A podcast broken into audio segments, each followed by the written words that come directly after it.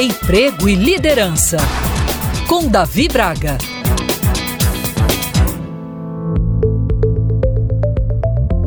Somos seres únicos e cada um de nós temos características que nos fazem ser quem somos, não é verdade? Lindo na teoria, mas árduo na prática. A sensação é que quase todo mundo nunca está satisfeito com o que se tem. Se o cabelo é liso, quer o cacheado. Se tem altura mediana, quer ser mais alto e por aí vai. O pior é quando você não tem algo e inveja de quem tem. É a casa do colega, o status do amigo, a projeção na carreira de determinada pessoa ou até mesmo a desenvoltura daqueles que você vive criticando.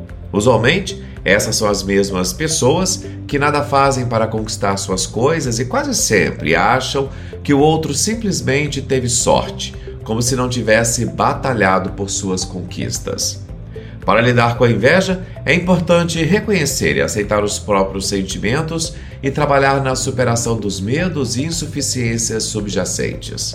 Também é útil desenvolver uma atitude de gratidão pelo que se tem e celebrar as realizações dos outros, em vez de sentir ciúmes delas. Sendo assim, valorize o que você tem, sejam suas características físicas, comportamentos ou mesmo seus bens. Em um mundo em que o digital ganha cada vez mais força, observamos nas mídias sociais a vida alheia e caímos em várias armadilhas, acreditando que tudo é perfeito. Por vezes, nos pegamos querendo seguir tendências ou modelos de padrões de beleza pré-estabelecidos.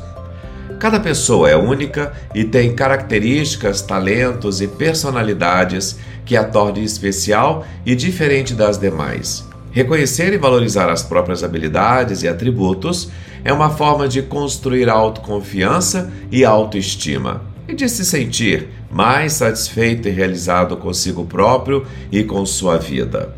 Ao mesmo tempo, celebrar e apoiar as realizações e as qualidades dos outros é uma forma de construir relacionamentos positivos e saudáveis.